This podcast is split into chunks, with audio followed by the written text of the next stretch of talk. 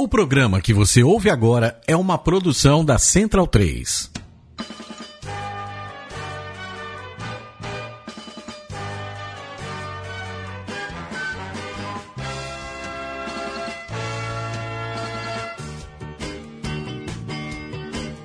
Bom dia, boa tarde, boa. Bom dia, boa tarde, boa noite, centralinos! Está no ar mais uma edição do Mesoval, edição do dia 30 de agosto. Jogos Olímpicos já passaram definitivamente, estamos aqui para tocar tocar o barco com o rugby, porque o rugby sempre segue com 100 Jogos Olímpicos. O rugby está sempre conosco. Não é isso mesmo, Leandro Amin? Bom dia, boa tarde, boa noite. Bom dia, boa tarde, boa noite, Victor. Sabe que fomos vítimas. Quem ouve nosso uh, podcast e não mora em São Paulo, Ah. não sabe que existe o evento é, trânsito. Né? Existe de um jeito muito claro. assim, a gente tem desfalques, às vezes, Sim. por trânsito e, e- e é válido. Não, é como assim, pô, tem que levar atestado médico. Você Você, pode refere- falar pro seu patrão trânsito? Você fala trânsito. Você se refere a. A Virgílio. a Virgílio Vir- Neto. Virgílio Neto, que o trânsito tenha, está preso no momento e não chegará ao Mesoval desta vez. Então, infelizmente, não teremos o Virga, mas semana que vem tá. Você chegou, não foi, Diego? Eu cheguei, eu não tô falando do caso do Virga, mas que quem não mora em São Paulo também quer sempre a grande desculpa de todo mundo que se atrasa. É, não, porque eu peguei muito trânsito. Vim de metrô, né? Mas, ó, peguei trânsito ali no metrô. Hoje, Diego, temos um convidado mais do que especial. A gente tinha anunciado um outro convidado para esse programa, não, acabou não rolando no programa anterior. E aí, eu antecipei o convidado que chamaríamos na semana seguinte, que já estava agendado há muito tempo, porque a gente queria tê-lo conosco. Márcio do Alibe. E aí? Bom tudo- dia, boa tarde, boa noite, Marcelo. Bom dia, boa tarde, boa noite. Tudo bom, Vital? É, Eu, eu anuncio assim porque você sabe, um podcast, todo mundo, cada um ouve em um horário diferente. Marcelo que tem muita história pra contar, ele que já passou por Rio Branco, Pasteiro, Jabaquara Rugby Clube, tá, tem história pra contar até não poder mais, né, Marcelo? Não, relembrar o passado é bom, né, cara? É bom pra gente não fazer besteira no futuro, né? Ter um pouco de história no sangue é importante, né? Marcelo, Marcelo, olha, já abrindo aqui o programa com você, apresente-se pro pessoal que não conhece Márcio do Alibe, que é um, é um, é um ícone do rugby nacional. Nem tanto, nem tanto. Todo mundo conhece, isso é Sim, fato. bem ou mal conhecem, né? Bem ou mal, todo mundo sabe quem é Marcelo. O mais importante é isso. Bom, todo, quem me não me conhece, eu, eu sou o Márcio do Airibe, o Marcião para muita gente, né? E hoje, e eu vou. Primeira coisa que eu quero falar, porque senão vai tocar o telefone o dia inteiro para mim, que eu sou manager Pasteur, não mais. Eu sou manager de Jabaquara, que é um time de Santos, o famoso Jabu, com um clube centenário, e principalmente eu colaboro muito com o Pasteur, como colaborei com qualquer clube de rugby me pedisse ajuda. Como colaboro Rio Preto, eu colaboro com Rio Branco, eu colaboro com quem me pede ajuda. Eu acho muito, muito importante isso. Né? Aliás, A gente- com o portal do rugby também. e com o Portal do Rugby também, várias vezes, estou aqui para ajudar e sempre porque eu, minha preocupação não é clube A ou clube B. O clube que eu bato duro é o Jabaquara, que é o time que eu trabalho hoje administrativamente. Estamos crescendo vagarosamente, com muita paciência, porque mudar a cultura do futebol para o rugby não é fácil. Não é on-on, on-off, né? E Marcião, você começou a jogar rugby anos 70 no né, 15? Entre 75 e 76, né? Quando houve o primeiro boom né, do rugby escolar. É isso que eu queria che- chegar. Você jogou no- na equipe do, do Colégio Rio Branco, Colégio inclusive. Rio Branco, exatamente. Por favor, conte como é que era, como é que é essa época. Tínhamos rugby nos colégios principais aqui de São Paulo, né? Exato. O- naquela época, por causa do evento da prefeitura dos Olimpíadas de São Paulo, o rugby foi introduzido de 15, né? E coincidentemente, num período onde houve uma eh, invasão de sul-americanos em função das dita- ditaduras ah, sul-americanas, Muitos e- vieram para o Brasil. pro né? Brasil. E foi coincidiu a fome com a vontade de comer. Eu era um grandão que jogava handball, basquete, fazia meio tudo, e os caras me chamaram para jogar. Claro, eu tive a honra, mas é assim a honra de ícones, Diego Padilha, Marcelo Murua, ah, Maurício Negreiros, ah, ah, Roberto Calimeri, etc, etc. Grande Murô, você que tá ouvindo a gente, ele tá falando que tá chegando aí em São Paulo no É. próximo final de semana. Grande Murô. E assim, esse pessoal deu um, um, alen- um grande passo. Então, na época tínhamos o quê? O Colégio Pasteiro, que é o Liceu Pasteiro como colégio mesmo, o Rio Branco, o Porto Seguro, a Escola Americana, St. Paul's, que também é uma escola britânica que não joga, nunca entendo isso. Mas já teve. Já teve, muito bom, tem um campo maravilhoso. E foram dois, três anos de escola muito legais. Porque essa turma era muito amiga, e por ser muito amiga, acabava sendo fácil jogar no, no campo, mesmo errando muito. Não, e aí, Marcelo, Ah. na sequência, é, depois do colégio, como é que foi essa, essa passagem sua? Você foi direto pra onde? É, Conta pra gente. Já, já no, no- no último ano de, de- de- de juvenil, que a gente tinha. Infantil juvenil, não era M19, M15, essa coisa toda moderna, né? Mas aquele, só juvenil. Essa era juvenil. E a gente foi, eu fui jogar no Nippon, onde muitos jogavam, que era o Nippon, uma colônia japonesa que tinha, agregou os argentinos, aquele grupo todo. Aliás, pra quem não sabe, a colônia japonesa desempenhou um papel muito importante na construção do rugby brasileiro. A gente fala muito da colônia inglesa e o- a francesa com o Pasteur também, os argentinos, mas os japoneses também participaram bastante disso com o Nippon, né? com o Nippon, que tinha um campo muito legal em Arujá, né? E foi aí que começou a parte do adulto. Eh, cheguei a jogar com, com a FEI, que jogava o, o- o não universitário, mas o, o Campeonato Paulista normal. E logo após que eu terminei a faculdade, eu, eu acabei, por questões de estudo, mas jogando, fui jogar na Inglaterra por alguns anos, Onde? em Southampton, né? Ao sul. Qu- É quase como Charles Miller. É. Charles Miller jogou em Southampton. Vai ser o Charles Miller do rugby nacional. Ao, ao inverso, né? Ao, não inverso. sabe, Charles Miller jogou em Southampton futebol quando antes de vir pro Brasil. ao, ao inverso, né? E foi quando eu tive aí um pequeno acidente, aí eu parei de jogar porque não tive, não tive mais condição de jogar em termos físicos, né? Nunca me desliguei do, do, do, do, do rugby, né? Vamos dizer assim. Eu sempre estava muito perto, ah, e, mas eu não queria me intrometer tanto. Voltei mesmo em função do meu filho, que queria jogar, foi jogar no, coincidentemente no Pasteur. E aí eu me passei como pai, muito mais como pai, mais do que como, como manager. E né? ele tá agora na Irlanda, não é isso? Agora tá na Irlanda, tá passando uma temporadinha para aprender um pouquinho mais. né? Tá jogando lá? Tá jogando no Thunder Wells, que é um time de Cork, né? E tá se divertindo. O importante é isso, aprender uma nova cultura, que o rugby traz isso, novas culturas, novos conhecimentos, jogar também, quando joga, liga dizendo que tá dolorido, mas já faz parte do... Quan- da- Quantos anos? Tem 23. Dá pra voltar a jogar pra seleção brasileira ainda, hein? Será? É, o, sonho, o sonho dele é jogar. O sermos da seleção faz parte do segundo plano. né? Não, então é isso. Acho que primeiro falar que o Marcelo que é um cara que mano, eu sempre vejo nos campeonatos e tal. O rugby brasileiro tem muita gente que, ó, o cara é famoso e tal, mas que você nunca vê. O Marcelo é um cara que tá sempre lá. Ninguém pode negar que nunca viu o Marcelo na beira do gramado, né? Exatamente. Nem dizer que me não me conhece, né? Bom, é. Campeonato de Sevens, sempre vi o Marcelo nos campeonatos de Sevens. lá. Às vezes exaltado, né, Marcelo? Muitas vezes, muitas vezes exaltado. Eu tenho, eu tenho me reeducado um pouco a exaltação ah, toda. Muito bom, Marcelo. Todo mundo já viu o Marcelo dando uma descabelada na, na beira do gramado. Mas acho que faz parte do, do, do, do, do, esporte em si, né? Porque eu acho, acho muito engraçado. Todo mundo, o que, que é o manager para a maioria das pessoas? Eu, eu transitei por alguns outros esportes e aprendi muito. Quando, quando veio os Jogos Olímpicos do Brasil, eu falava, será que eu vou dessa vez? Eu já tinha ido uma vez para conhecer, né? Já trabalhei. Então, o manager é um papel importante, porque ele que faz a, o link entre o time, com o treinador e com a diretoria. Não é o que a- a súmula, traz água ou não traz água. O, o manager é muito mais do que isso, né? O próprio geren- gerenciamento de eventos, de, de atletas, ouvir, ser o paizão, ser o padrasto muitas vezes, né? Viajar com a turma, entender a relação da, da juventude é muito legal. Mas ainda isso é um problema que nós temos aqui no Brasil. É, o manager é o cara que quando as coisas dão errado, a culpa é dele. É culpa Faltou dele. É. documento, o cara fugiu. Ah, cadê o manager? acordo, cadê o, cadê o, cadê o treinador? Não apareceu hoje. Cadê, a ins- cadê a inscrição que não É, apareceu? Não. súmula, foi, voltou. Testado Não. médico. É, o manager. É o manager que faz tudo. Mas esse, esse, eu acho que esse é o grande lance. O manager tem um cara que sabe fazer bem as coisas e não joga, não vai jogar, mas vive dentro, o jogo dentro dele, né? É, aliás, quem é manager e. Não sei se está nos ouvindo, talvez no carro ali, né?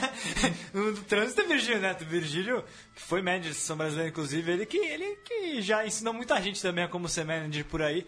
Marcelo, então, sobre manager, né? que Você falou, é um problema que a gente, a gente tem no Brasil. É, você acha que tem poucos managers ou ainda, ou ainda muita gente não entendeu exatamente o que é ser manager? Porque o manager é talvez. Parte, é, é, talvez não, é com certeza a parte fundamental de você começar a estruturar bem um clube é ter uma pessoa que consiga lidar com, as vidas, com, com a vida cotidiana de uma equipe, né? É, você acha que falta gente, talvez, que, que vá atrás de uma formação como manager também? Existem agora até, o Vigil já deu curso de manager, inclusive. Ou talvez falta gente disponível a fazer esse trabalho, que é, que é vamos lá, né? É muito pesado, às vezes até chato, mas é essencial. Olha, não é que não sei se o Brasil não falta gente, né? É achar a pessoa certa para aquela função. Eu acho que esse é o grande lance.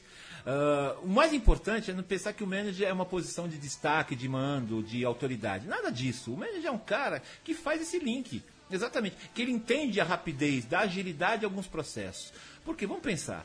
Ah, vamos escrever o, a, vamos escrever o atleta. Não tem que ser o atleta que escrever. O manager tem que saber como de, uh, gerenciar isso rápido para que esteja tudo normal. Que o atleta esteja pronto para jogar. Se não estiver pronto para jogar, o que, que acontece? O clube sai prejudicado. E acontece muito isso. Ah, faltou um atestado médico, faltou um documento, faltou não sei o que, faltou o CNPJ. É o médico responsável. Então, o cara que sabe lidar. Ao mesmo tempo, ele sabe entender. Então o Mendes é um grande ouvido e o grande pinico da história também, né? Porque é, sabe como é que é, né? É, mas acho que tem uma, uma questão um pouco da cultura do futebol que às vezes também complica um pouco o Mendes. Parece que o brasileiro às vezes faz o dele ou tenta dar uma voltinha. Então muitas vezes acontece coisa. Isso, documento. Aí o cara chega no, um dia às 10 horas da noite, no último dia da inscrição, e fala: Ah, não, porque eu preciso disso. Aí eu, aí vai atrás. Então acho que muitas vezes também acaba, o manager fica, fica muito sobrecarregado, porque acho que tem que fazer tudo. É, o, o manager, assim, ele tem que ver dois passos na frente. Eu acho que esse é o grande lance. Então, se nós estamos jogando esse final de semana, a gente já tem que pensar no três, dois passos para frente para poder deixar tudo em ordem. A, a, logística da história, o avião, a comida, e que faz com que o atleta se sinta ah, mais tranquilo. Porque assim, entrar com preocupação que tem um, alguma coisa para fazer, o atleta não joga bem. Né? Isso é uma coisa um fato para todo mundo. A grande experiência que a gente teve disso é quando, por exemplo, você vê hoje, né, o, comparativamente, o basquete, que fez um fiasco nos Jogos Olímpicos Feminino. Pois. O feminino, o masculino tem outra, outra, outra postura. É, em função do que? Nesse ato de quando eles foram vice-campeões olímpicas para hoje, não houve um trabalho que manager que pudesse trabalhar, independentemente de quem fosse o técnico. Que o manager entrega para ele, ó, eu tenho esse orçamento, eu tenho essas jogadoras, o que, que você precisa? Eu tenho alguns jogadores que eu acho que pode trazer, trazer para o clube. Ora, vamos ser sinceros, não dá a, a, a pensar que o jogador hoje, que está jogando um time menor, não sonha em jogar num Super 8 ou num campeonato de melhor qualidade. Ele sonha. Por que não, de repente, se ele for bom, não trazer para o clube para jogar? Mesmo que seja só pelo Super 8. Sim. E ver o que, que acontece. Né? Tem muito jogador no interior, muito bom, que não vem porque não sabe qual é o caminho, a gente não tem acesso a vê-los, e muitas vezes fica aquela coisa, ah, eu sou, eu sou clube tal, ou clube tal, não pode aceitar o clube tal. Por que não? Tem que, é possível isso, né? É, e nessa esteira, Marcelo, você, é, nos, últimos, nos últimos tempos aí, conseguiu tocar um projeto que é um projeto diferente, né? Digamos, diferente porque é, você foi atrás de um clube de futebol, na verdade, um clube que é, que é histórico do, do, futebol brasileiro, futebol paulista, o Jabaquara. Sim. Né? Aliás, o Jabaquara, meu avô sempre falava como o Jabaquara ganhava do Santos de vez em quando aí, atrapalhava o Corinthians e por aí vai. Jabaquara foi um clube importante de Santos, né? E ainda tá lá, hoje tá na quarta divisão, infelizmente, né? É, eu, eu também sou muito fã de futebol, inclusive, e, e, eu gosto muito desse futebol alternativo, às vezes que, pô, o Jabaquara é parte da, da, da, da história do, do futebol e, enfim, com, com a forma que o futebol é gerido no Brasil, acabou indo morrendo com, com o tempo, né? Mas você foi atrás de, de, de, do, do Jabaquara e conseguiu levar o rugby para lá. Como que, como que foi esse processo? Como que é essa visão de conseguir pegar um clube que tem estrutura, que já existe, tem história, que tem sócios, enfim, e levar uma modalidade que até então era desconhecida por lá, né? Olha, foi assim ao acaso, né? Eu já tinha vontade, já tenho tinha vontade naquele momento a procurar coisas novas de trabalho para poder desenvolver mais as minhas ideias, do meu, mais do meu jeito a princípio, né? O que, que aconteceu?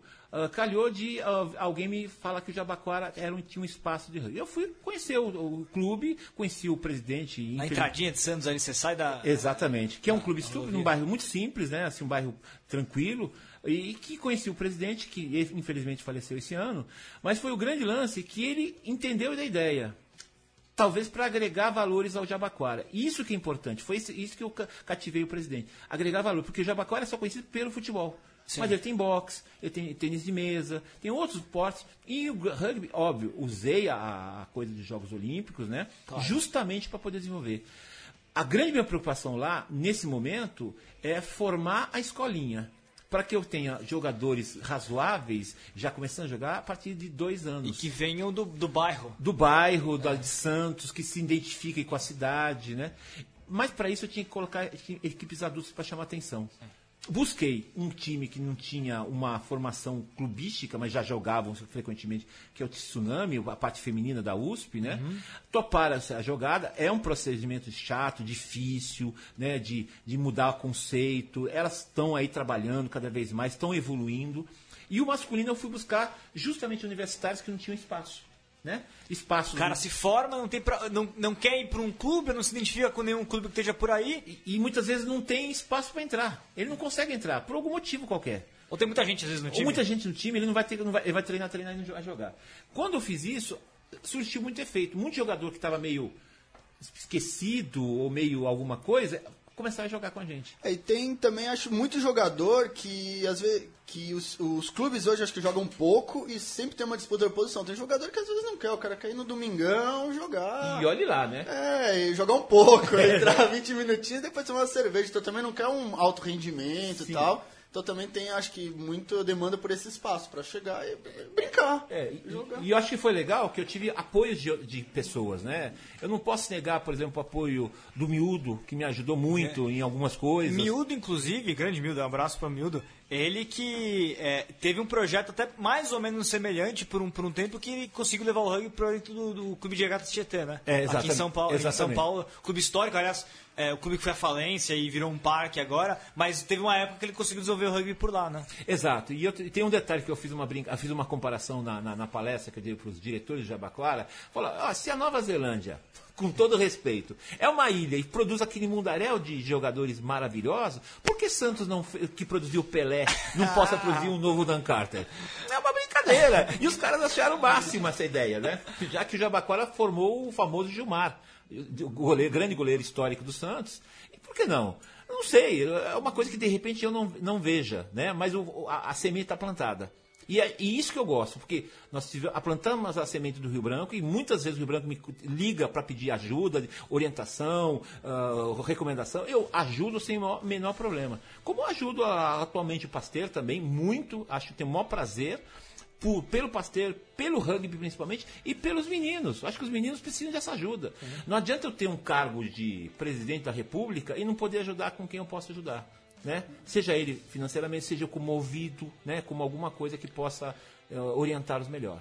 Não, aproveitando já o gancho e fa- falar um pouco da Série D, que aliás eu joguei alguns jogos, joguei inclusive com o Javaquara, perdemos do Javaquara. Sim. É, o- esse modelo da Série D aí, como você viu dos jogadores das outras divisões jogarem, como você acha que é esse modelo da Série D? Olha, eu acho que o modelo, o modelo, a ideia da Série D como desenvolvimento é fundamental. Né? Nós temos que ter mais paciência ainda com a Série D, né? Ah, exigir que a cada série uma coisa a mais. Né? Por exemplo, quem está na Série A tem que ter um monte de pré-requisitos para você jogar. Na Série B, outros menos alguns que a Série A. E a Série D fala, olha, você passar para a Série C, você tem que ter esse pré-requisito e mais algum, né? Para você aos poucos evoluindo, para ter paciência. Senão acaba. Se você exigir tudo de uma vez da criança, vamos dizer assim, você não consegue resolver, né? É, e a questão dos times B jogarem, que joga time. que eu- Tem um pessoal que reclama que foi desequilibrado, que aí não tem jogo, então às vezes o Rio Branco, o Band e tal, entra com time, quase um time A. Como é que você. É, o Jabacori enfrentou isso contra o Rio Branco, né? Muitos jogadores do A foram jogar no B para treinarem, né? Aí assim, eu falo para vocês, sinceramente, o cara pode jogar, claro, não pode de repente pegar um cara que veio da seleção para só para ganhar do, do time D. Não, mas tem jogadores que de repente, um, alguns, algumas posições, não há, eu não vejo problema. Eu acho até que pode ajudar o jogador a perceber o quanto o nível melhor é deles do que, do que eles estão jogando. Isso exige muita gente, né? Pessoal, vamos rapidinho para antes para o primeiro intervalo. Já está estando um pouquinho nosso tempo do primeiro bloco. E eu lembro, já que o Marcelo falou tanto aí, né? Questão de apoio e tudo mais. O pessoal que gosta do trabalho do Portal do Rugby pode entrar no www.padrim.com.br barra Portal do Rugby. Nós temos aí um projeto de, de financiamento coletivo que o pessoal pode contribuir com o que puder para ajudar o portal a continuar desenvolvendo seu trabalho.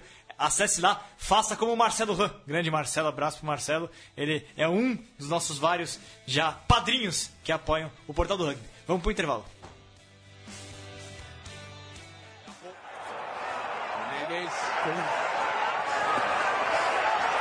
Montero. Now Sanchez finds space. Montero. Inside ball. They gather. And the try. Yankees. Cruiser looking much better for the Springboks in the second half over the top. As they find Brian Banner. Brian Banner. Infield. Brian Banner. Argentina five meters out. Ndacho. The cross kick. The banner's being tested. The Kuzamon goes up. The Kuzamon dots down. On the attack, South Africa. Fifth attack. Front foot ball, getting involved. And a good stop from Ramiro Herrera. Damon Dialendi, Jesse Creel. They've created the one-on-one, the offload to Dialendi. They're so close. Adrian Strauss picked up the drive. But held short. Peter Steph to toy. Spins out. They got down. Try South Africa. Never on side. As the South Africa guard wide, they've got way too deep on the attack. Nowhere to go for Johan Goosen. Another power through the counter. Ref has blown his whistle. Offside, Argentina. Quickly taken, Faf de Klerk. Oh, interesting stuff by de Klerk. In front of the uprights. Extra three points for South Africa. Adrian Strauss, the clean out from Brian Abena, was brilliant. Kittel. Lawrence Adriansen comes through in the pocket. Morne Stein, the drop goal. Not to be. I think there's bigger concern with the young person down swimming. Doesn't look good at all. Some water on the knee, but he's going to try battle on. Quickly taken for Argentina on the counter. Cordero. Good defense by Wilson. Back on his feet to make a try saving tackle. He's limping on. Advantage, penalty advantage for Argentina. Herrera, Mohoje was that high. Here's Young coming through. In the pocket, the drop goal from Lendajo. Advantage Argentina. Strike is good. It's looking great over in Argentina. Oh, what a scrum from Argentina. It should be enough, could be enough. It is enough. Argentina have beaten South Africa in Salta. And that's what it means to the coaching staff. Daniel Brigade has got the victory. He could almost have got last week, but this week he has got it right. A win here from Argentina, 26 to 24 of South Africa. Emotional moments for the side. Estamos de volta. Você ouviu um dos grandes momentos do final de semana, a segunda rodada do Rugby Championship. A Argentina vencendo pela primeira vez em sua história, jogando em casa. A África do Sul 26 a 24. Você ouviu aí os trás pela Argentina do Tuculê e do Leguizamon, pela África do Sul do Habana e do do Toit. Aliás, adoro o nome do, do Toit, que é Pieter Steff do Toit. Nome, nome bonito dele.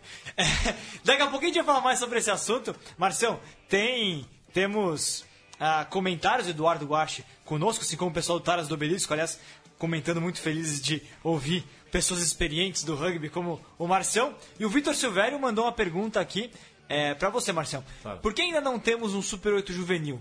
Que, na, na verdade, para mim, a questão é, né? Como fazer para termos. Que, qual que é a sua visão em termos de, de como a gente pode começar a desenvolver competições juvenis até em nível nacional no Brasil? Olha, é uma boa pergunta. O Vi- o Vitor é de Garça, né? É um menino muito legal, eu gosto dele, está fazendo um trabalho interessante. Sempre lá- ouve o- é, o portal, lê, comenta, escreve comigo, pega algumas opiniões legais. Então, é o seguinte, eu, é, é aquilo que eu estava fazendo um comentário aqui ah, nos bastidores. A gente tem que ter eh, uma escada, então. O Super 8 de- já deveria ter um Super 8 paralelo de juvenis. Junto, no mesmo dia. Eles exigem que tenham jogos juvenis ante- que antecedem ao Super 8, deveria ter jogos juvenis Super 8. Então, levaria a delegação inteira, faz dois times ao mesmo tempo, faz integração, um vê um jogo melhor que o outro. Isso é muito importante. Mas a gente sabe, né, e eu vou falar bem diretamente assim, a questão de custos É muito né, é muito alta. Não só para o clube. Né? Porque, gente- vamos ser sinceros, a CRVU não faz o papel dela completo, né? e os clubes não conseguem fazer o papel completo também deles. Então existe um- um- uma falta de comunicação. Em vez de sermos parceiros, nós somos quase inimigos algumas situações. E não é legal isso, né? O rugby só vai crescer quando as confederações e os clubes estiverem trabalhando para o mesmo objetivo.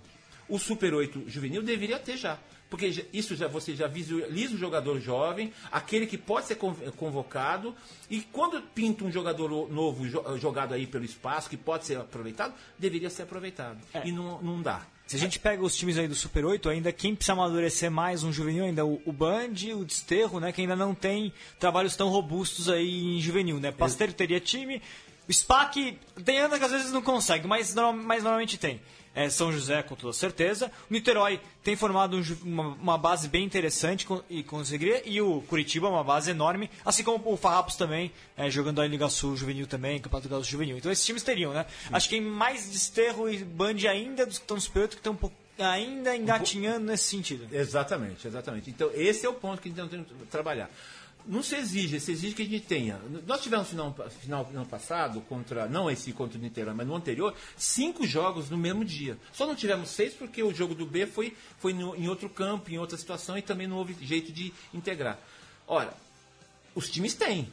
Por que não aos poucos ir complementando? Mas a preocupação maior é quanto se gasta, né? É difícil, né? Você, eu quero saber como é que eu vou trabalhar para 2017. Eu não tenho nenhuma informação para 2017.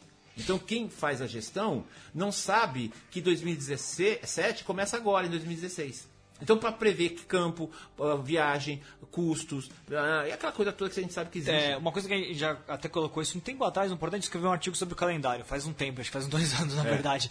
É, que era sobre isso, na necessidade da gente. Claro, a gente sabe, tem plena, consciência de todas as dificuldades que existem pra gente fazer rugby no Brasil, seja no nível da, da, da CBRU, que tem dificuldades, porque é difícil fazer rugby e assumir o papel que a CBRU assume, é difícil também fazer a- as federações. Mas é preciso a gente, a gente buscar o máximo desses calendários é, feitos já no ano anterior, né? mas- exatamente. É, com o tempo pro pessoal poder pagar. A gente tá falando de, de, de pessoas que são que tocam clubes que são amadores, na verdade, que não vivem dos clubes.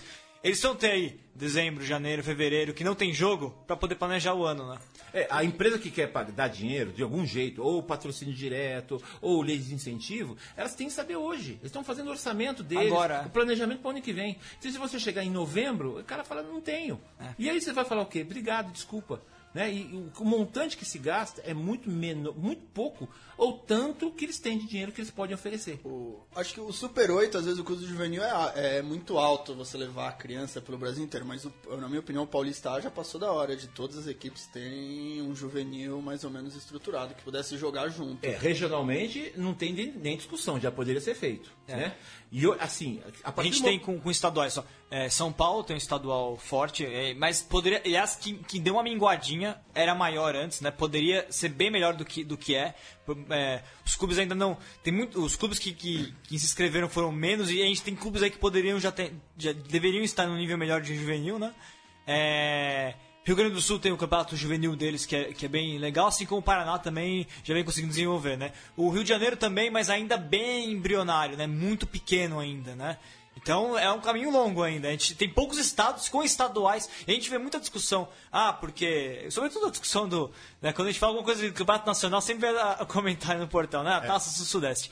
Eu, eu- entendo a, a, a- questão, etc. Mas também é bom a gente começar a pensar nas prioridades, né? Enquanto a gente não consegue ter estaduais, sequer adultos ou mesmo juvenis, a prioridade tinha que ser essa, não querer rodar o Brasil antes de você conseguir fazer localmente o rugby, né? Sim, exato. E, E essa coisa aqui de, de- de- do mimimi todo que estão falando, ah, Campeonato Sudeste, eu digo para todo mundo, acho que o pessoal do Nordeste, acho que tem muita gente legal, muita gente boa, faça um campeonato forte no lo- localmente, sabe, os estados, eu não sei como fazer, tem que pensar, tem, Tem dificuldades extras por lá, né? Exatamente, tem que pensar tem, eh, localmente para depois sim, ó, nós temos um, um clube muito forte aqui. Essa ideia do ah, Natal e Ceará foi muito legal, mas Precisa precisa de um time 19, por exemplo. Exatamente, me dizer, não, É, não mas- adianta contar mais dois, três e achar que eu tenho um time. Não é. Durante o campeonato se sofre muito. Os times estão sofrendo. Sim. Né? Os times aqui, teoricamente grandes, estão sofrendo. E eles não conhecem o trabalho que nós temos. Né? Os times aqui de São Paulo, do- principalmente, que eu, eu posso dizer, é um trabalho razoavelmente bom. Um pouco mais aqui, um pouco mais menos ali, mas é bom. Você, você pega meninos que estão jogando, eu digo assim por uh, visualização, você pega o Niterói, já tem um- uns meninos que jogaram desde Muito juvenil. bons. Muito bons. Você pega o Pasteiro, tá com 4, 5 jogadores que vieram desde 12 anos. de projetos, de colégio e assim por diante. Os melhores casos de, de desenvolvimento de rugby juvenil indo pro adulto, certamente São José, Jacareí e Pasteiro são os que mais, mais têm um trabalho de muito longo prazo. Aliás, um trabalho já muito antigo em todas as categorias juvenis, né? É, para mim, hoje, o melhor clube em termos gerais, com, não como resultado só, mas é também é o Jacareí. É o clube que tem espírito, Jacareí- espírito de rugby. Esse, para mim, é o clube mais, mais, mais interessante. É que- O Pasteiro perdeu muito, é bom. O São José perdeu muito, mas é bom também. Né? É que o Jacareí, o, projeto, o legal do projeto do Jacareí é mais ou menos o que você está fazendo no, em Santos, ele começa do juvenil. Ele não tinha adulto, ele só tinha juvenil. É, então, porque a maioria das pessoas que fundam um clube, não, vão começar do adulto e montando pra baixo. Quando, na verdade, a, a lógica seria você começar do juvenil e... Sem se isso- preocupar com vitória, sem se preocupar com nada, até. Você viu o, festi- o festival que teve agora? Tá um mundaréu de crianças que estão. 300 crianças. 300 crianças, de vinhedo, de. Vinhedo, aliás, o pessoal do Cougars também montando desde já um projeto juvenil bem legal, né? Exatamente. Então isso, isso dá resultado. Tem que ter paciência. Claro, a cidade, normalmente, quem quer financiar, quer resultado. E não é, não é É, por aí. mas eu acho que a paciência, a verdade é que trabalhar com juvenil é muito chato, é muito difícil, demanda muito trabalho, tem que conversar com pai, com criança, com professor e tal. É mais legal jogar no adulto. É mais legal jogar no adulto. Você joga, toma cerveja e vai pra casa. O juvenil você tem que ir, voltar, levar a criança, tudo isso. Então demanda uma mão de obra, demanda duas, três pessoas pra pensar nisso o dia inteiro. Então, esse juvenil que acontece é isso. Você tem um clube que tem dois, três caras que trabalham, Trabalham muito. Às vezes a gente é chato muito. falando que precisa de juvenil, precisa de juvenil, a gente tem que lembrar também que é muito difícil ajudar. Não é, ah, ah eu falo pro Nordeste, no- pro Nordeste, ó, Nordeste, tem que ter juvenil aí. Como se fosse a coisa mais fácil do mundo. não é. não é fácil, não é. Mas é por isso que isso tem que estar em mente desde já pra conseguir lá, daqui a alguns anos, conseguir Mas construir eu, isso. né? eu acho, tá, falando, acho que o Nordeste, acho que tem que entender é que o, o amador você joga num, num ciclo muito pequeno. Super 8 é a pontinha, até mesmo da vida do Pasteur, São José, é uma fração dos jogos que eles jogam por ano. É que aí eu Você- vejo- Ah, o, o amador ele tem que jogar isso perto de casa, ele tem que sair. É legal viajar, é, mas passar oito horas no ônibus. É que talvez a armadilha nisso daí é o fato da CBRU financiar o a- as viagens do Campeonato Superior. Então você que tá no Nordeste, olha pra CBRU pagando pro Curitiba e até Niterói. Pro... Aí fala, mas então por que, que eu também não tô, já que eu sou Brasil também, né? Sim. Eu Acho que é essa questão que, que mexe com a cabeça na hora que, que, que cria essa, essa demanda, né? Se não existisse o, a- a- a- esse financiamento das viagens previamente, ninguém estaria reclamando, porque aí o clube tem, tem que se virar. É, mas É. Você, você vê como é a vida, né? Porque metade dos clubes da Taça Tupi desistiram, que tem o financiamento, Mento. E abriram mão porque, Porque é é um muito negócio. longe, é muito difícil, o nível é muito desigual, tem toda uma série É, de empecilhos. o Nova Lima entrou na, na Taça Tupi agora, daqui a pouco a gente passa os resultados, mas é, entrou. O, a cartão de visitas do Nova Lima lá de Minas foi o 95 a 0 do, do Jacareí. E né? tem um, de- tem um detalhe também que a gente tem que ter um pouco mais de delicadeza com os jogadores. Sim. né? Existe uma coisa assim, ah, vamos viajar de ônibus? Beleza. Né? Ah, existe, eu sei que outros países fazem isso, mas espera aí. Quando você coloca um homem grande, muito grande, muitas vezes no ônibus, o cara, se ele não dormir bem, né, se sentir confortável, você imagina no dia seguinte. Ah. O dia seguinte, o cara vai ser, não vai jogar nada. Então tem que tomar essa delicadeza. Não é só pelo preço. Né, do preço da- da- do frete do ônibus e de volta. É pensar, pô, eu tenho um cara de 2 metros de altura, com 150 quilos, como é que o cara vai poder sentar no ônibus comum? Né? Pensar no lado humano. É o lado É, humano. mas acho que, acho que o lado principalmente da diversão, porque todo mundo, a pessoa joga o rugby para se divertir, e você vê, eu vi alguns anos, to, todo respeito, acho que o Maringá ou Londrina, você vem de Maringá, fica seis horas no ônibus, vieram para cá, tomaram com 80 pontos do Rio Branco, e pega o ônibus mais seis horas no ônibus de novo.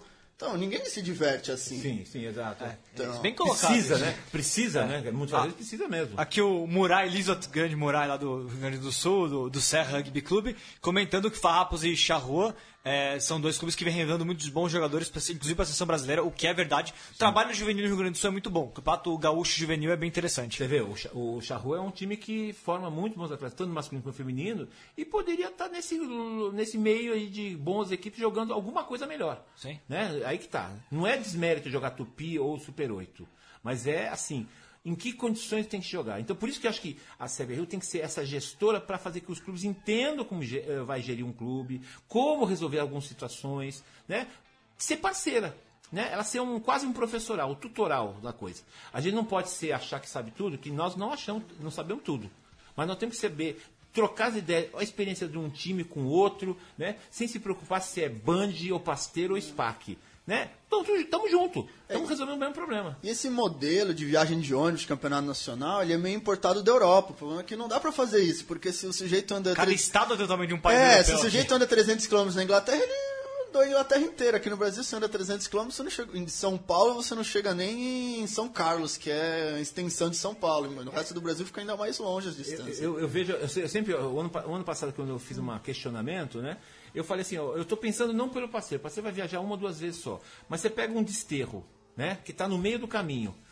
Cara, os caras vão sofrer. É um time muito bom, mas que sofreu. Sim, né? ano passado sofreu demais. Né? Sofreu demais. Esse ano está tudo tranquilo. Eu, me pergunto, tomara que a coisa continue para provar que eles são muito bons. Mas que há um sofrimento de pegar 12 horas de viagem e uma das serras tiver problema, eles fazem 18. Né? Que é, que é um, um caso bem complexo. Tivemos esse final de semana a final da Liga Norte, Grua de Manaus 24, Porto Velho lá de Rondônia 19, para campeão ex-campeão o Grua, aliás, sempre invicto. O Grua tem uma história que a gente tinha que levantar quantos jogos eles estão invictos, porque é muita coisa. Imagina, são 900 km de floresta. É. o- o- esses caras são heróis. Exato. Esses caras são heróis. Fazer rugby no norte, com Não é- todo esse tipo de deslocamento que é muito complexo e muito caro, tem que dar os parabéns. E parabéns pro Grua, mas parabéns também Porto Velho e pra todo mundo que participou da Liga Norte. O Macuxi de Roraima também, não é? Macuxi? Macuxi de Roraima, Rio Branco Sucuris do Acre, La Semira lá de Belém do Pará e o Palmas do Tocantins. Vamos para mais um intervalo, que o próximo intervalo é especial, como sempre, Luiz Mourão fazendo o seu momento legal. Aliás, o Vitor Silvério mandou uma pergunta pro, pro Mourão e ele vai responder. Muito boa tarde, amigos do Mesoval. Eh, hoje nós vamos responder uma, uma questão do Vitor Silvério, que enviou uma pergunta para nós sobre, basicamente, como crescer e progredir na função de árbitro no Brasil, ou mesmo como se tornar um árbitro central, ele dá ênfase em árbitro central, em jogos de referência a nível internacional. Vitor, a sua, a sua pergunta é muito boa, mas é, é um pouco difícil responder dentro do, do tempo que é um pouco exíguo aqui para nós. Mas a gente vai tentar dar um norte para você e, e para os demais que, que nos ouvem. A palavra que, que talvez dê mais noção seja perseverança. Como se exige, aliás, em tudo que se faz na vida nos dias de hoje e antigamente. Se você tem perseverança, então resta saber que três elementos básicos ajudam ah, na estruturação de um árbitro de forma geral. O primeiro elemento se refere aos aspectos psicológicos, os chamados 4 Cs. Concentração, controle emocional, confiança e comprometimento. Dada a falta de tempo, nós vamos deixar para outro dia explicar um por um. Mas eh, os termos são mais ou menos autoexplicativos. Eh, então, o árbitro precisa desenvolver isto. Alguns têm mais, outros têm menos, mas todos são capazes de desenvolver eh, esses quatro Cs de, uma, de maneira geral. Já o segundo elemento seria relacionado com os aspectos fisiológicos, ah, as chamadas valências físicas. E algumas dessas valências são extremamente importantes para a arbitragem e, precisa ter atenção com relação a isso. Uma delas, resistência, ou como alguns chamam de condicionamento físico, correr 80 minutos.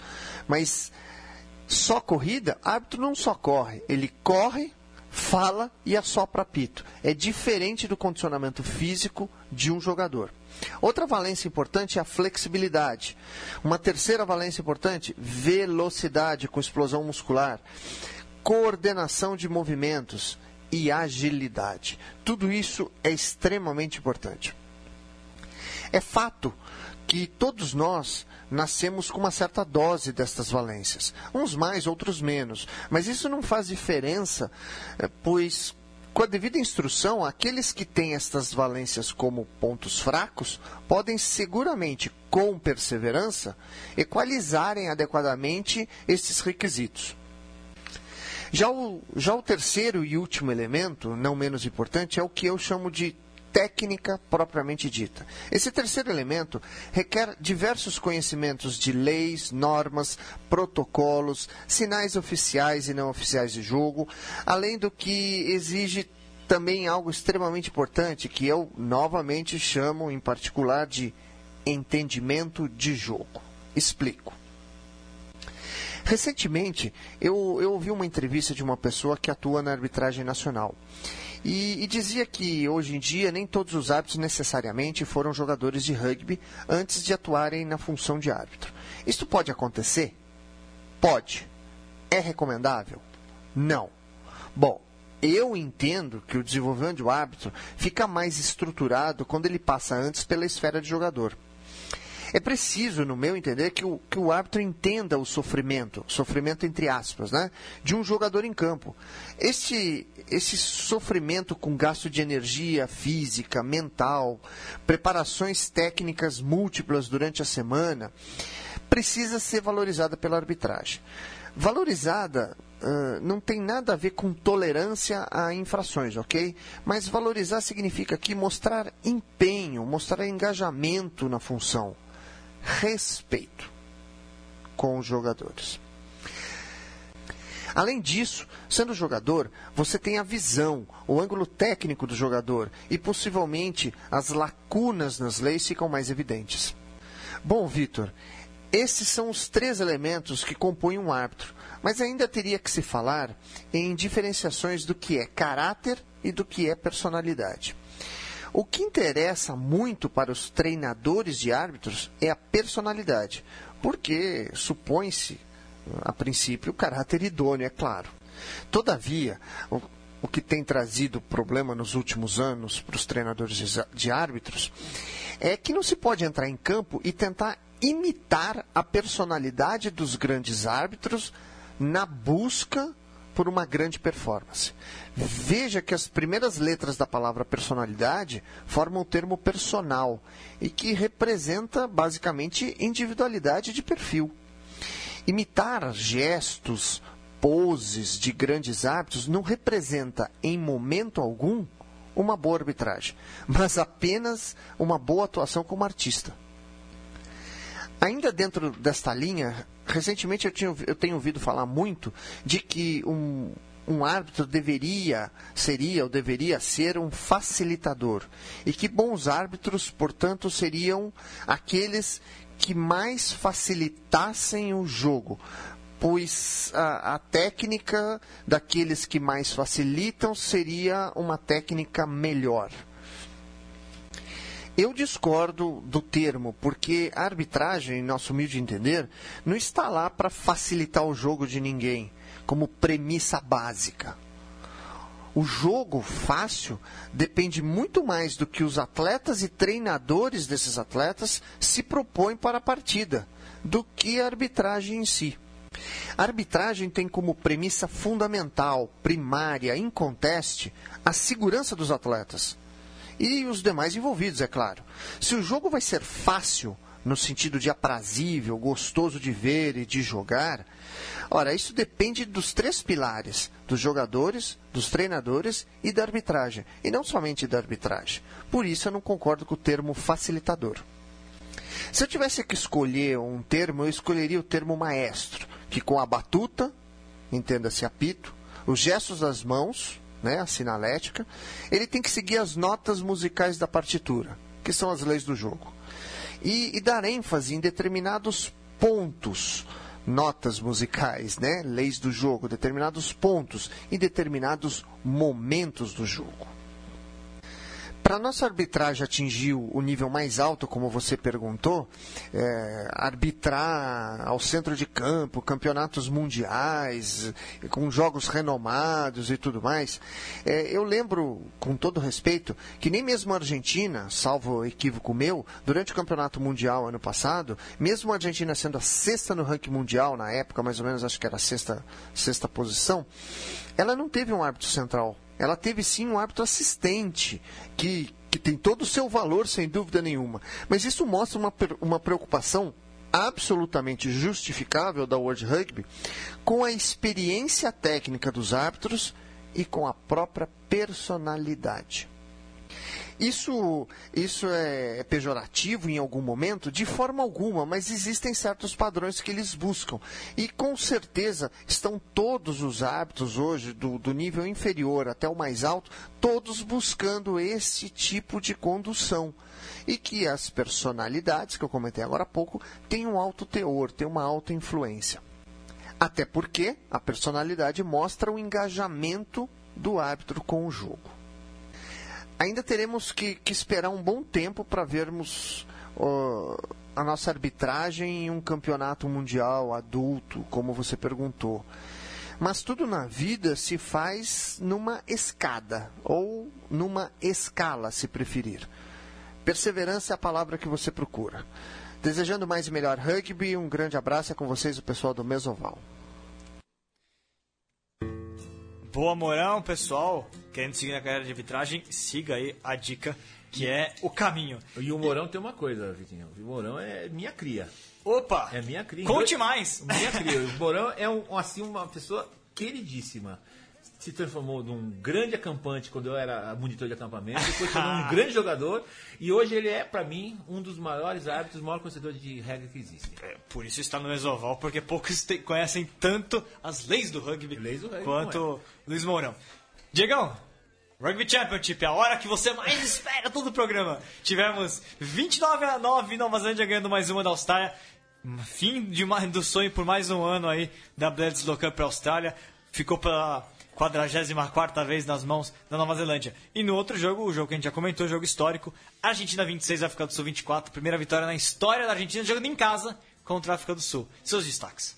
Bom, destaque é que a Austrália tem muitos problemas. Não é muitos. Muitos. A Austrália acho que é o time que está mais atrasado né, entre os quatro grandes do hemisfério sul. Que precisa se renovar, não está se encontrando. E a Nova Zelândia, a Nova Zelândia, como sempre, jogou muito bem. Apesar de não ter feito aqueles 40. Dois do Deg. Dois, Dois trás do Deg. né, que tá voltou, voltou a jogar bem. E do outro lado, a Argentina, que finalmente conseguiu ganhar em casa. A Argentina que tinha muitas dificuldades para ganhar em casa, ficava, sentia o peso de jogar em casa, ficava jogando melhor. Fez grandes jogos na Austrália, fez grandes jogos na África do Sul. E quando chegava em casa, parecia que faltava sempre alguma coisa.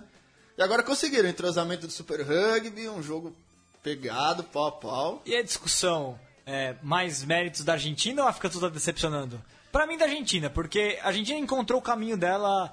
é, a gente comentou isso no outro programa, né? Aquelas quatro semanas de folga entre o fim do Super Rugby e o pessoal dos Jaguares, que estavam morrendo de tanta rodada que eles jogavam seguida. É aquelas quatro semanas de pausa pra rever tudo que estava de errado dentro do time e acertar deu certo, porque foram dois jogos muito bons contra a África do Sul. E a África do Sul ensaiou em alguns momentos ter o, o tal do jogo do Lions, não teve ainda. Mas é um time que tem que ter paciência, é um time que não é pra esse ano, a África do Sul tem que estar tá sendo pensada a reconstrução dos rugby sul-africano pro ano que vem, é, é pra mais tarde, né? É, eu acho duas coisas. A gente falou muito. A Argentina é um projeto que deu certo, um projeto que foi com calma. Eles entraram no Super Rugby, no, no Rugby Championship, tomaram paulada, não ficaram nervosos, entraram no Super Rugby, tomaram paulada de novo e vão indo, jogando muito bem. Então, um time pronto. E a África do Sul, acho isso, falta um pouco de paciência. A Argentina hoje é uma equipe grande, já todo mundo. Aliás, acho que esse ano, com um pouco de sorte, talvez eles consigam ganhar da Nova Zelândia na Argentina. Ou da Austrália ficar em segundo, quem sabe? É, da, da Austrália acho que é muito provável se não ganhar os dois da Austrália. O, mas acho que eu tenho a expectativa, talvez com a Nova Zelândia, com um pouquinho de sorte, eles conseguiram um resultado histórico. E a África do Sul tá- tem que ter paciência. O sul-africano tem sempre aquela expectativa que a África do Sul tem que ganhar de todo mundo. E se não ganhar de todo mundo, ela já é uma, uma decepção.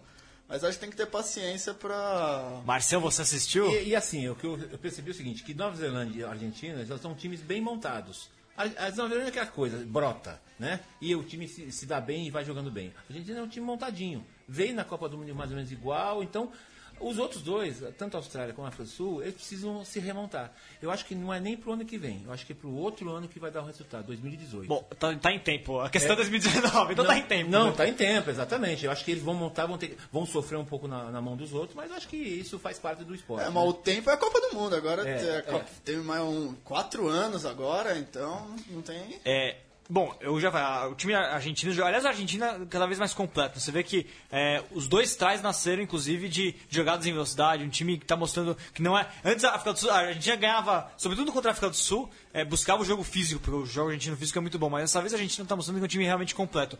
Sobre a Nova Zelândia, é, bom, a Austrália é isso. A Austrália é um time que, tá, que desestruturou, precisa encontrar um rumo porque tá à deriva mesmo. A Austrália é uma coisa incrível, porque o que ela jogou na Copa do Mundo. É. Agora, uma coisa, o Will Guinea e Quade Cooper não é solução mais pra ninguém. Esquece, já era, já era, esquece. É, precisa de outro, outra solução, não são os dois. Nova Zelândia, o que eu acho fenomenal que Steve Hansen conseguiu. Ó, é, ele começou o Rugby Championship com um desafio na mão, que era, na verdade, o ano, pós-Copa do Mundo, né? Era é, revitalizar o Deg, que era um jogador que, que teve problemas físicos, enfim, tinha saído do, do holofote.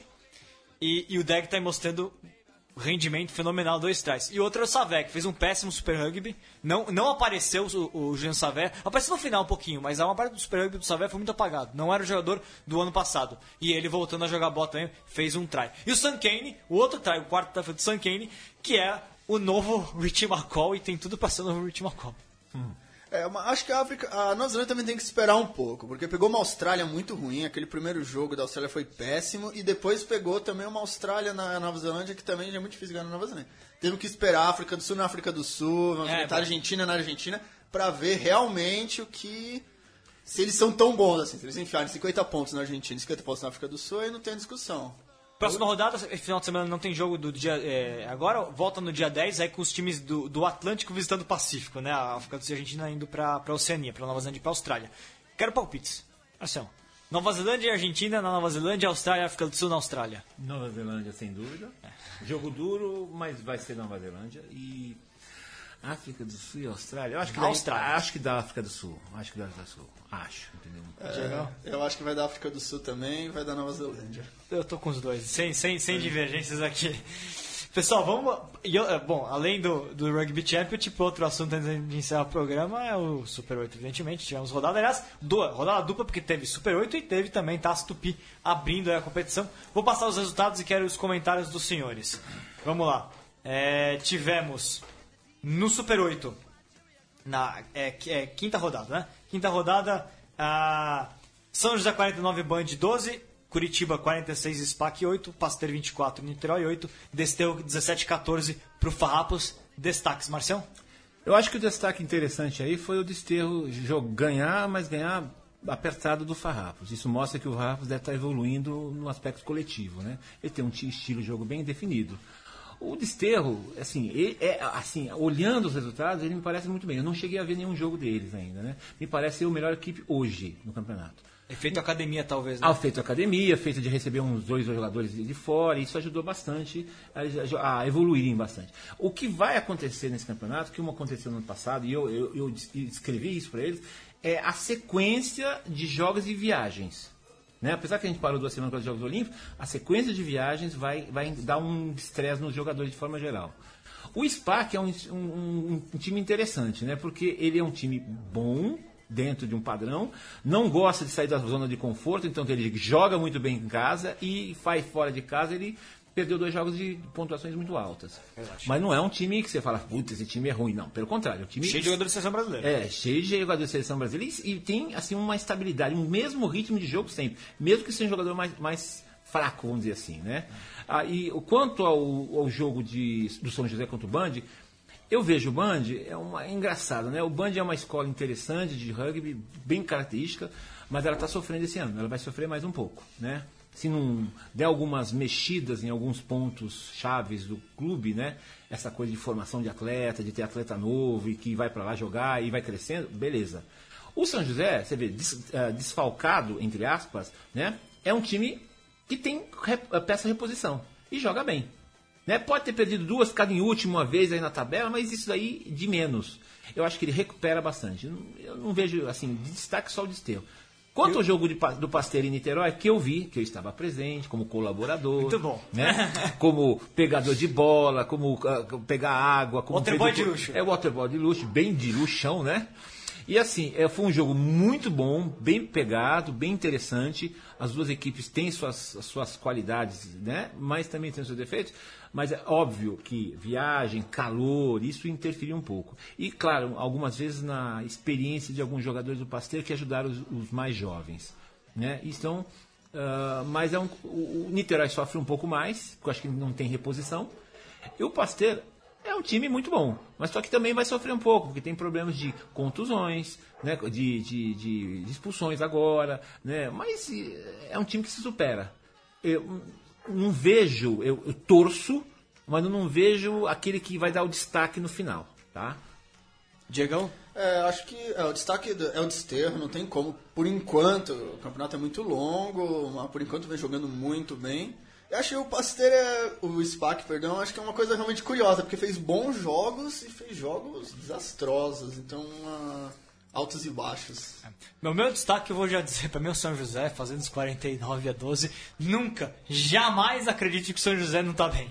Porque eles no jogo seguinte vão lá e mostram Ah, o porquê que eles são o, o time hegemônico da última década. Sim, sim. Isso é- eles têm muita peça de reposição Muito. e assim, e eles têm muito rugby para fazer. Né? Então é, é aquela história. O São José pode estar com três jogadores a menos, mas ele tem três jogadores que completam o time e jogam muito bem. Né? Jogam dentro do, que, do padrão que o, que o São José é, é, é o jogo deles. É, O São José é um, é um caso. é, assim, jamais. É, é muito difícil ver o, ver o São José nos próximos anos não estando no topo. É, mas sofreram muito sem o jogador. Sofreram bastante Sofreram. com, sem os jogadores olímpicos. E Diegão, tivemos também a abertura da Taça Tupi, segunda divisão. Resultados da primeira rodada, Joaca. é, não, perdão. Jacarí 95, é, Nova Lima 0. BH 22, 13 para o Guanabara. Esses jogos pelo grupo A, pelo grupo B. Rio Branco 48, Ura. União Rugby Alphaville 12, Diego, responsável pela derrota do União Rugby Alphaville, não é isso? Poli 44, Pé Vermelho do Paraná 12. San Diego 36, Joaca de Santa Catarina 0 e, o Serra 3, Charrua 27 no Clássico Gaúcho. Diego, explique-se. Não tem, tem que ser explicado, faz parte. A gente enfiou 40 pontos neles no, no Paulista, agora eles, eles deram a volta. Acho que o destaque que eu queria destacar na rodada, o Guanabara, que esperava muito Também, dele. é. E acabou um jogo apertado, 22 a 13, mas se esperava. Curioso para ver o BH contra o Jacarí, portanto. Vamos ver como é que, como é que vai se comportar o time mineiro, campeão mineiro. É, E queria destacar também o Londrina, que apesar de ter perdido também 44 Pé a- vermelho, eles me pediram para falar pé vermelho apenas. Não, pé vermelho. o pé- os pés vermelhos, eles perderam 44 a 12. 4 a 12 para Poli. É um placar levemente elástico, mas mostra uma melhora significativa em relação ao Londrina das últimas temporadas, que, todo respeito, foi muito mal. Os pés vermelhos, todo respeito, foram muito, foram muito mal. Mostra uma evolução acho, positiva. Sem ser. É, pra mim, destaca, sempre tem que olhar pro Jacareí, pra mim é um grande favorito da competição. Os gaúchos têm que ficar sempre de olho, porque são times muito competentes. San Diego, Serra e Charrua. San Diego e Charrua parecem estar despontando, então devem brigar pra subir. Eu esperava mais do Guanabara nesse caso também. Apesar que o BH, campeão mineiro, tem que ter todo o respeito, que é um time eh, tradicional. E a Poli foi muito bem. A Poli, eu vi o jogo, estava lá. A Poli fez um jogo muito. Aliás, quatro atrás do Daniel. Sem nome do jogo pra, pra Poli. Mar Marcel, por favor. É, o destaque justamente é, é o Jacarí como gra- grande equipe, né? Eu vejo, apesar da reclamação do Sul-Sudeste, né? Os times de São Paulo, principalmente, são muito interessantes e, o e os times do- do Rio Grande do Sul. Ponto. Vai estar aí a briga entre eles. O Jacarí, para mim, é o grande favorito, só se eles fizerem bobagem. Eu não acredito. também não acredito. É, mas, assim, é o, gran, o grande destaque de que pode chegar à final e pode até retornar ao. É, ao esse- campeonato. esses campeonatos que tem final, você sempre fica Sim, coisa é. de às vezes você pega o time naquele dia que ele Não tá, tá bem, né? Não tá bem, o outro tá endiabrado, mas o, é, o Jacareí com certeza é, acho que é a equipe mais pronta. O Jacareí já é, tem um jogo muito legal, eu acho, de velo- veloz. mão. E, outra, e outra, outra coisa, eles têm ah, complementos. Então, se acontece algum problema durante o campeonato, que é muito difícil Tem para reposição, outros, né? tem reposição. Então, é por isso que o, o- o do B é importante ter os campeonatos, os jogos, para eles poderem ativar os jogadores que estão mais parados. Né? Diego, encerrando o programa. Muito obrigado. Não vou dar, você já deu condições finais hoje, está estourando o tempo. Vou passar para o Marcião. Marcião, muito obrigado. Sempre um prazer tê-lo conosco. As portas sempre abertas. E toca, toca o trabalho aí do Jabaquara que a gente quer ver o time de Santos crescer. Bem, bem, bem breve, então, vocês vão ter um time de Jabaquara mais forte ainda, tanto no masculino, o feminino está crescendo, acho importante saber disso, tá? Que o feminino está crescendo, vai crescer mais, a ideia é melhorar mais ainda. Por isso que a gente busca parceiros, né? Estamos procurando parceiros, estamos com um projeto atrás, estamos com pessoas que querem que trabalhar com o Jabaquara melhore muito e, e espero que daqui a uns anos a gente possa competir em, em campeonatos mais fortes e mais interessantes. Tá Valeu, Marcelo. E ó, meu recado final é justamente isso. Tem muito clube de futebol histórico no Brasil que tem estrutura física e que precisa de uma, de uma força também para se reestruturar até como clube social e o rugby pode fazer parte disso. O pessoal que, que, que tem essa proximidade, vá atrás, leve uma ideia, leve um projeto para um, um clube social legal que já existe, que já seja um clube histórico, porque pode dar certo para o rugby e também para o clube. É sempre um caminho muito legal. Valeu, pessoal. Até a próxima com mais Mesoval, aí sim, com Virgílio Neto.